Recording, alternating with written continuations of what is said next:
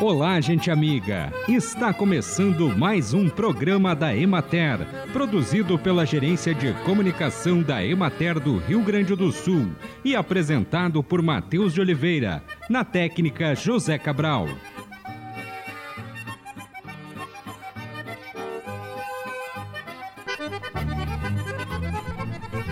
Atualmente, o Hemocentro do Estado distribui sangue e derivados para cerca de 40 hospitais. São necessários cerca de 100 bolsas de sangue doadas todos os dias para suprir a demanda. Uma doação de sangue é capaz de salvar até quatro vidas. A doação de sangue e seu processamento são fundamentais para garantir a disponibilização de componentes sanguíneos para os pacientes que necessitam de transfusão, como vítimas de acidentes, que necessitam de cirurgias ou outras situações clínicas. Se cada cidadão saudável doasse sangue pelo menos duas vezes por ano, não seriam necessárias campanhas emergenciais para coletas de reposição de estoques. O sangue não tem substituto e por isso a doação é voluntária é fundamental. Neste período do ano ocorrem as declarações de uvas recebidas para a industrialização durante a safra e os produtos vitivinícolas elaborados com as uvas da safra 2023. As informações declaradas pelas empresas são importantes porque é com base nelas que o setor tem acesso à informação de quantidade de uva produzida durante a safra, bem como da quantidade de vinhos e outros derivados da uva e do vinho elaborados no Rio Grande do Sul na safra. A lei do vinho prevê quatro declarações obrigatórias e todas devem ser realizadas no CISDEVIN. Até o dia 10 de janeiro do ano subsequente, declaração das quantidades e identidades dos vinhos e derivados da uva e do vinho de safras anteriores em depósito.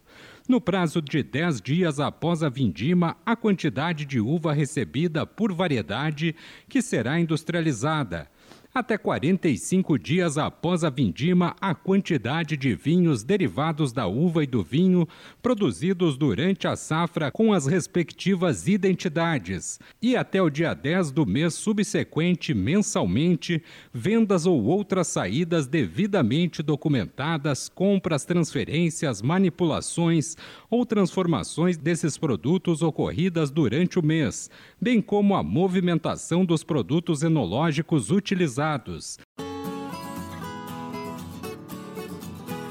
Acompanhe agora o panorama agropecuário.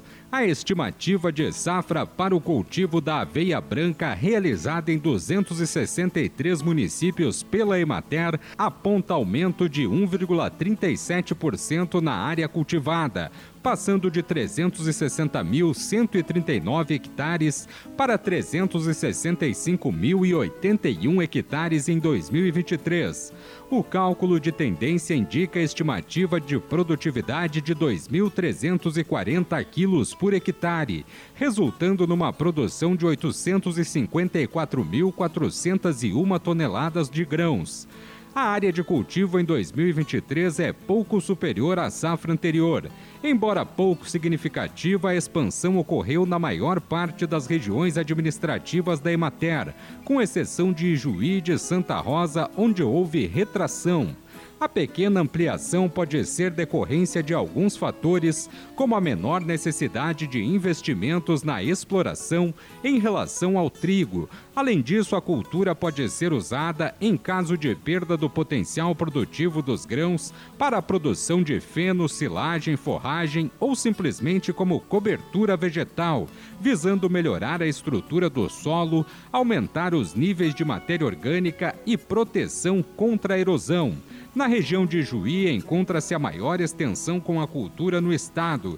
Estima-se que a área cultivada com aveia branca seja de 95.500 hectares, indicando pequena redução de 0,17% em comparação com os 95.665 hectares cultivados em 2022.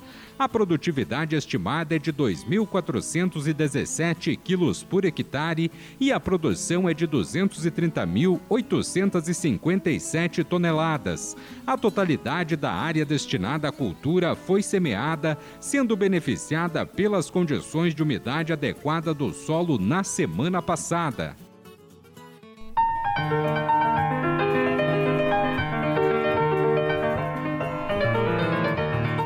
Há cerca de 12 anos, uma família deu início à realização de um sonho com uma nova alternativa de renda na pequena propriedade, a criação e abate de aves. Com um manejo diferenciado, muito trabalho e dedicação, eles se tornaram referência na produção com um produto de qualidade e sabor. A jornalista Ellen Bonot foi até Tupanciretã para conhecer a agroindústria de frango colonial São Lucas e conversar com a produtora Sabrina Santos Batista e os extensionistas José Luiz da Silva Silva, Laila Ribeiro Simon e Simone Mai.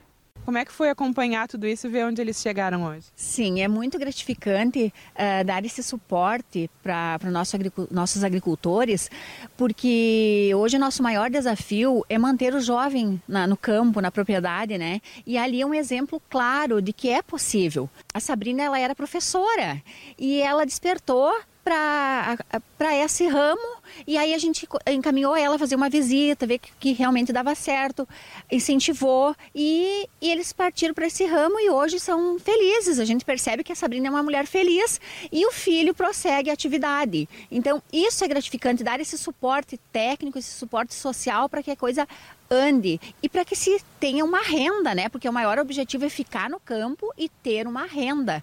E hoje é comprovado que uma agroindústria dá o retorno. Porque, inclusive, ela, ela está incluída no, na merenda escolar e consegue entregar uma carne de qualidade, saudável, né? Que é o que a gente quer, uma alimentação uh, saudável para as pessoas. E agora vocês têm também um exemplo de sucessão familiar, né? O João Lucas já começando aí a trabalhar no campo e já com certeza vai seguir aí os passos de vocês.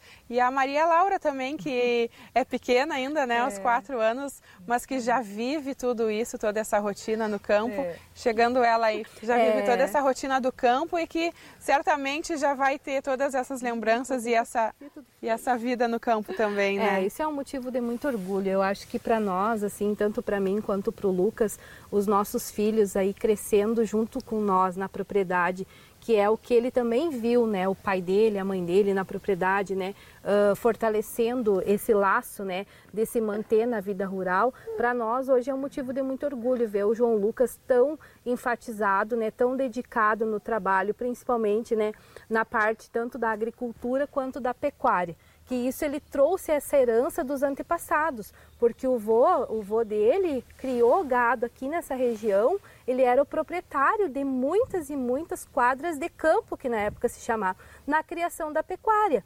E isso, com o passar do tempo, foi se perdendo, né? As, os campos foram dando espaço às lavouras, né? E aí acabou que a pecuária ficou um pouquinho de lado. E hoje esse resgate também é muito importante dentro da nossa família. E a sucessão familiar da agroindústria ou da propriedade rural, com certeza na nossa parte já está garantida. Sabrina, como é que é para vocês uh, chegarem onde estão hoje? Ah, eu não quero emocionar, né? Mas é muito, é muito gratificante.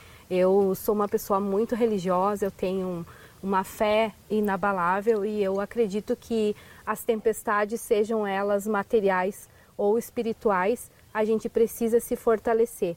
E é só quando a gente tem uma família de verdade, essa base familiar de verdade, que a gente consegue. Mesmo diante das dificuldades, diante das pedras no caminho, a gente tendo esse apoio, né? Seja ele de mãe, de pai, de vô, de amigos, né? Porque às vezes a gente também tem os amigos que não são família de sangue, né? Mas que uhum. também fazem parte dessa construção.